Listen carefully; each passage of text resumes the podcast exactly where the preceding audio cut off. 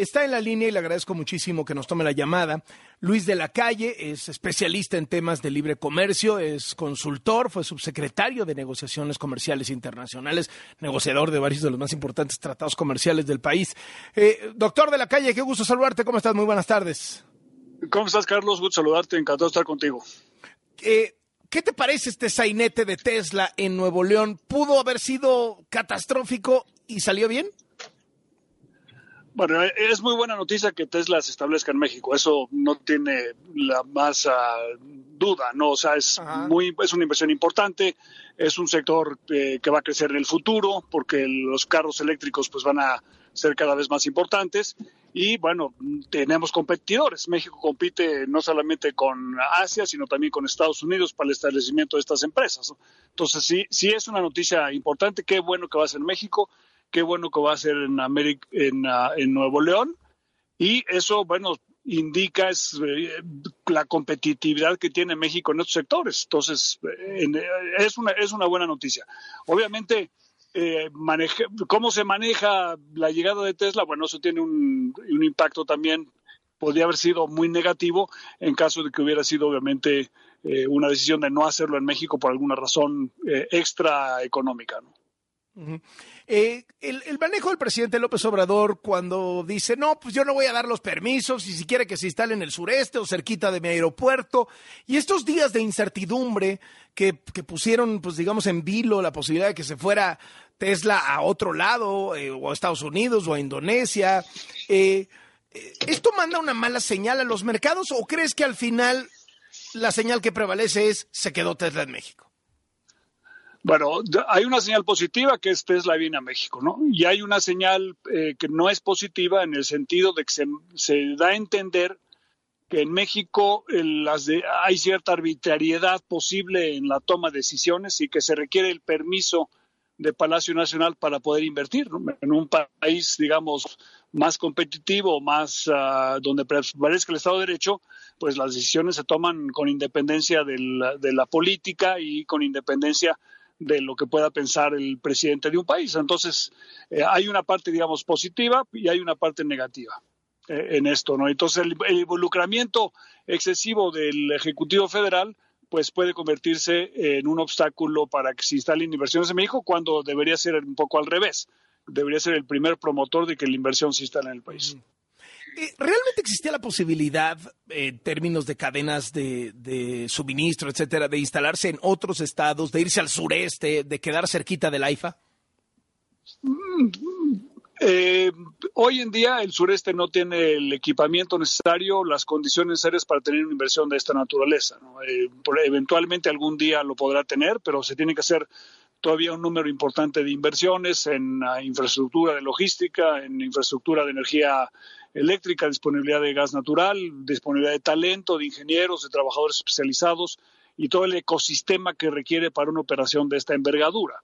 Entonces, hay, en México hay algunos estados que podrían haber competido eh, exitosamente con Nuevo León, pero no muchos. ¿no? Eh, este tipo de inversiones requieren una serie de condiciones que no es, no es fácil de llenar, pero que en México llena. Y dentro de México, yo diría que hay a lo mejor seis o siete estados que podrían competirle con Nuevo León en algo así. Eh, ahora, ¿el AIFA se está volviendo eh, un aeropuerto de carga? O sea, al final terminará el AIFA siendo esto, un, aeropuerto de carga. Bueno, eso no sabemos. El próximo presidente de México va a tener que tomar una decisión importante eh, y creo que hay tres posibilidades. Una es quedarnos con dos aeropuertos medianos, ¿no? Benito Juárez y, Santa Lucía. y cuando esté Santa Lucía, si es que llega a estar algún día con muchos vuelos, pues, veremos si se pueden cohabitar, ¿no? Segunda opción es decir, vamos a renacer eh, Texcoco. Eso tiene un altísimo costo en el corto plazo porque tendrías que cerrar, construir primero Texcoco, eh, cerrar eh, Santa Lucía y cerrar Benito Juárez. Y la otra opción es decir, bueno, vamos a quedarnos nada más con un aeropuerto en la Ciudad de México y es entonces escoger entre Juárez o AIFA. Y no es impensable que desde el punto de vista financiero, eh, escoger AIFA eh, y cerrar Juárez eh, fuera una opción que a lo mejor se tendría que evaluar. La, opción otra hubiera sido mejor, dejar Texcoco, obviamente, y cerrar este AIFA y, Juárez. ¿no, es ¿No es paradójico que mientras el gobierno tenga su inversión más robusta en una refinería que hace gasolina, la inversión privada más robusta sea en vehículos eléctricos que no usan gasolina. ¿Qué nos dice esto sobre a dónde va la IP y a dónde va el gobierno? Bueno, digamos, es el, inicio del sexenio y el final del sexenio. ¿no? Inicias un sexenio con una refinería que todavía no eh, terminas y eh, concluyes el sexenio con la instalación de una planta de autos eléctricos. Sí, hay una cierta paradoja. Yo creo que eh, hay una lección muy importante para los mexicanos y es eh, la siguiente. El hecho de que el presidente de la República eh, quiera que se instale en México una planta de la envergadura de Tesla, ya sea en el istmo de Tehuantepec o en Hidalgo o como finalmente se va a hacer en Nuevo León, pues también implica, yo, lo podría de esta manera, un gran triunfo ideológico, ¿no? O sea, el ver un presidente supuestamente izquierda que no tiene eh, una preferencia por el sector privado que eh, se interese porque una planta de esta naturaleza instale en México no es un no es una cosa menor creo que es una señal importante de que la integración de América del Norte es una cosa que va a seguir en México y que México tiene fortalezas muy importantes, mucho más importantes de las que a lo mejor se había estimado al inicio de este gobierno en términos de su propia competitividad. Ahora, ¿jugó a favor de México que los subsidios que ha puesto Joe Biden para traer eh, inversiones de otros lados para la, para el famoso nearshoring, ¿no? La relocalización, la reubicación de, las fábricas, de las empresas, eh, bañe también a México, o sea, se reciban también si se vienen para México, a Canadá por, por el TEMEC?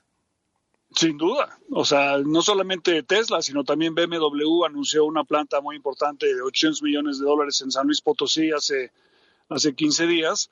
Y eso es por el, ah, Tratado de Libre Comercio, hoy TEMEC, y porque eh, México y Canadá insistieron durante el proceso de la, de la aprobación de la el acta de reducción de la inflación de Estados Unidos eh, que eh, los subsidios fueran para América del Norte y no solamente para Estados Unidos. Entonces, sin esa insistencia de México y Canadá, probablemente hubiera quedado el subsidio solamente para Estados Unidos y la planta se hubiera establecido probablemente en Texas o Alabama y, no en México. Entonces, sí, pero es parte, digamos, de, de la confirmación de la integración de América del Norte que se inició hace 30 años. O sea, lo que estamos viviendo hoy en día es el éxito de los esfuerzos que han hecho en los últimos 30 años de hacer a México una economía distinta.